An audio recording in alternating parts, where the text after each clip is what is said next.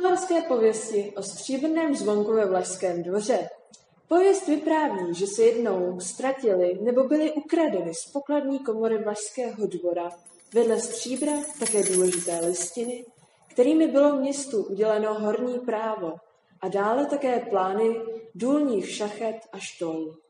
Pátrání po zlodějích však výníky neodhalilo.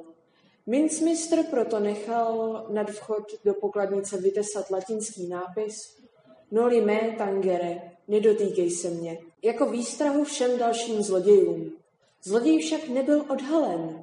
To mezi lidmi zaséval svár a domácí horníci se s vlachy vzájemně obvinovali z neobjasněné krádeže. Havíři se nakonec proti vlašským mistrům zbouřili.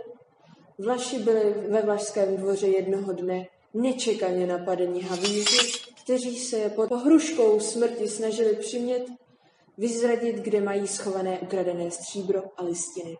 Přestože se Vlaši zapřísahali, že nic neukradli, došlo mezi havíři a Vlachy k boji, jimž byli nakonec všichni Vlaši pobyti. Po násilné smrti nevinných Vlachů se vždy v noci o půlnoci rozezněli ve věži nad vchodem Vlašského dvora stříbrný zvonek z nádvoří.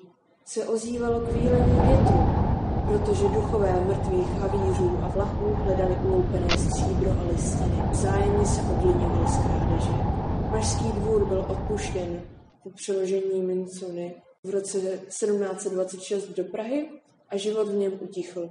Ticho narušovalo jen odbíjení malého zvonku, a to až do konce roku 1893, kdy zvonek při obnově Vlašského dvora zmizel. Později byl zvonek nalezen na půdě a dnes jej můžeme opět každý den v poledne slyšet odbíjet.